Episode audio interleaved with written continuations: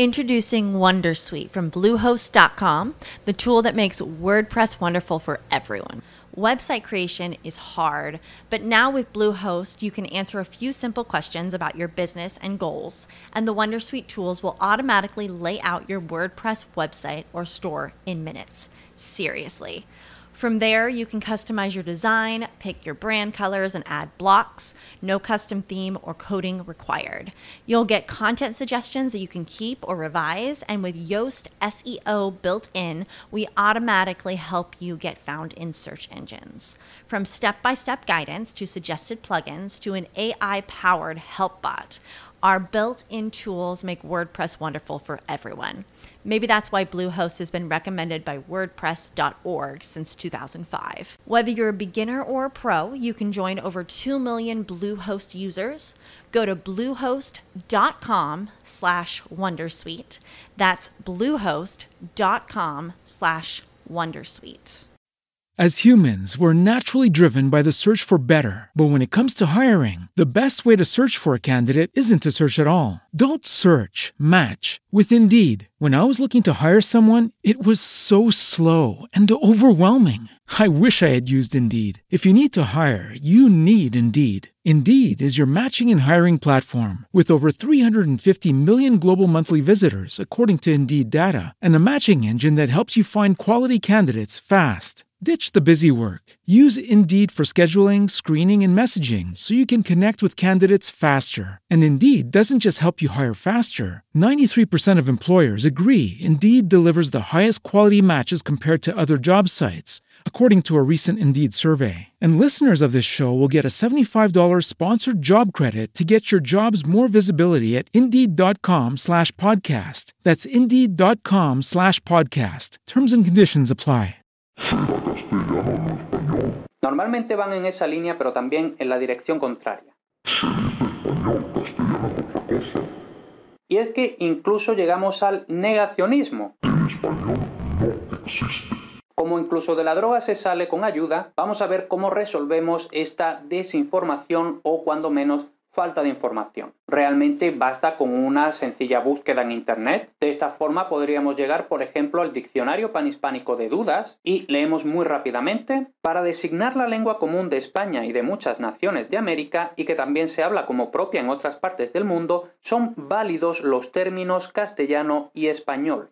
La polémica sobre cuál de estas denominaciones resulta más apropiada está hoy superada. Ese es en esencia el resumen. Por supuesto, hay algo más de casuística, hay más información que dar, pero como lo que yo quiero realmente es ir al fondo de la cuestión, para lo otro os remito, por ejemplo, a este vídeo de Linguriosa. Como digo, yo lo que quiero en este vídeo es ir al fondo, hablar de la historia con datos históricos y lingüísticos de por qué en la mayoría de los contextos español es sinónimo de castellano. Primero, creo que es suficientemente obvio que se llame español al idioma que habla la mayoría de la gente en España, español, España, España, español, y por extensión, por evidentes razones históricas, en muchos otros territorios. Entonces, no hace falta hablar del origen de la palabra español, vamos a hablar en cambio del origen de la palabra castellano. ¿Cómo se origina el término castellano? Para eso tenemos que remontarnos a la Edad Media. Como podemos suponer, resulta imposible establecer una frontera específica, concreta, exacta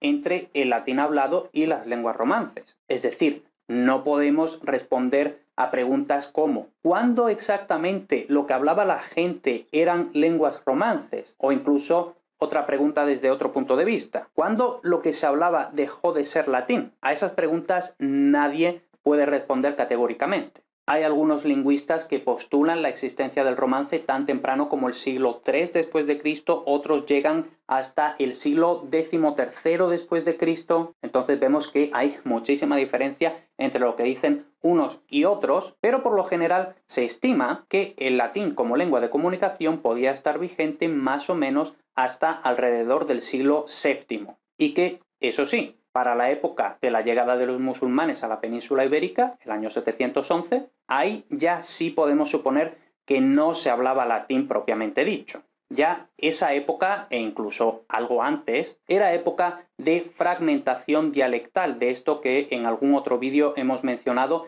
el latín vulgar, el latín hablado, el latín popular, el latín cotidiano, espontáneo. Y en esta misma época de fragmentación dialectal podemos suponer cambios importantes de transición entre el latín y propiamente las lenguas romances. Todos esos cambios que son los que estudia la gramática histórica, entre otros. Bien, entonces, antes de que llegaran los musulmanes, como digo, ya estaba fragmentándose este latín que habrían hablado los visigodos y esta fragmentación dialectal, es decir, no hablaban exactamente igual los visigodos del norte, los del sur, los del centro, etc. De alguna forma, con la invasión, con la conquista, si preferimos llamarla así, en buena parte se borra, se desdibuja. Por supuesto, no estoy diciendo que a causa de la invasión de la venida de los musulmanes a la península, desaparecieran las lenguas romances o ese proto-romance. Simplemente digo que esa llegada de los musulmanes en buena parte desdibujó, emborronó ese inicial mosaico de diferentes variedades romances. Luego, por supuesto, tenemos la llamada reconquista, etc. Y en medio de esta llamada reconquista, más o menos sobre los siglos 9, 10, tenemos la época en la que podemos decir ya que sí se conforma el castellano, es decir, la época en la que ya podemos decir que hay una lengua castellana, una lengua, un dialecto, un romance castellano. Y por supuesto, no hay un único romance en la península ibérica, sino que también podemos hablar de otros romances, como por ejemplo el aragonés. Y aquí vemos que ya ha introducido esta palabra romance. ¿De dónde viene esta palabra romance? Lógicamente no tiene que ver con este significado que se le suele dar hoy en día de algo romántico en el sentido de que tiene algo que ver con el amor, no es eso. La palabra romance procede del latín romanique, literalmente a la forma romana. Y este a la forma romana supuestamente se opone a la forma no romana, es decir, a las formas bárbaras, entiéndase, formas germánicas, formas árabes, es decir, romanique, romance, es una forma de referirnos a las lenguas, dialectos derivadas del latín. Por eso hablamos de lenguas romances las lenguas que no son ya latín, pero que como son derivadas del latín, es hablar a la forma romana. Y como digo, esta palabra romance en principio hace referencia a cualquier romance. Puede ser el romance castellano, aragonés, francés, italiano, toscano, no sé qué, no sé cuánto, cualquier romance. Pero claro, lo lógico es que si yo estoy en Castilla y hablo romance castellano, cuando yo digo yo hablo romance, pues me estoy refiriendo a que hablo el romance castellano. Entonces, en principio, con yo decir que hablo romance, si yo soy un castellano, se entiende que estoy diciendo que hablo castellano. No me hace falta nombrar castellano. Entonces puedo usar romance así pelado. Así lo hace, por ejemplo, don Juan Manuel. Dice, pero Dios sabe que lo hizo por intención que se aprovechasen de lo que él diría a las gentes que no fuesen muy letrados ni muy sabedores. Y por ende hizo todos sus libros en romance, y esto es señal cierto que lo hizo para los legos y de no muy gran saber como lo él es. Y de aquí adelante comienza el prólogo del libro de los ejemplos del conde Lucanor y de Patronio.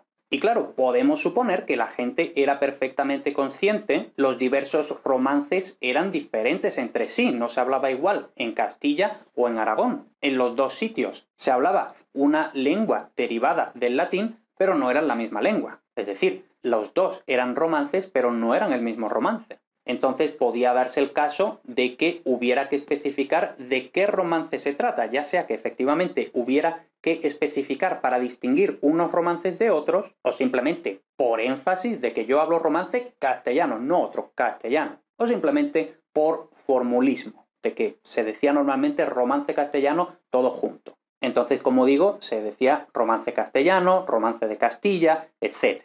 Aquí vamos a ver un par de ejemplos de la general historia de Alfonso X, donde aquel latín de este mandado tanto quiere decir como non fornigarás o no gasonearás, que decimos el latín moejus por lo que llamamos garzón en el castellano, donde moecaveris tanto es otro sí según el propio romance castellano como garzonearás e garzonear por propio romance otro sí según el castellano, tanto quiere decir como andar de mujer en mujer, etcétera, etcétera.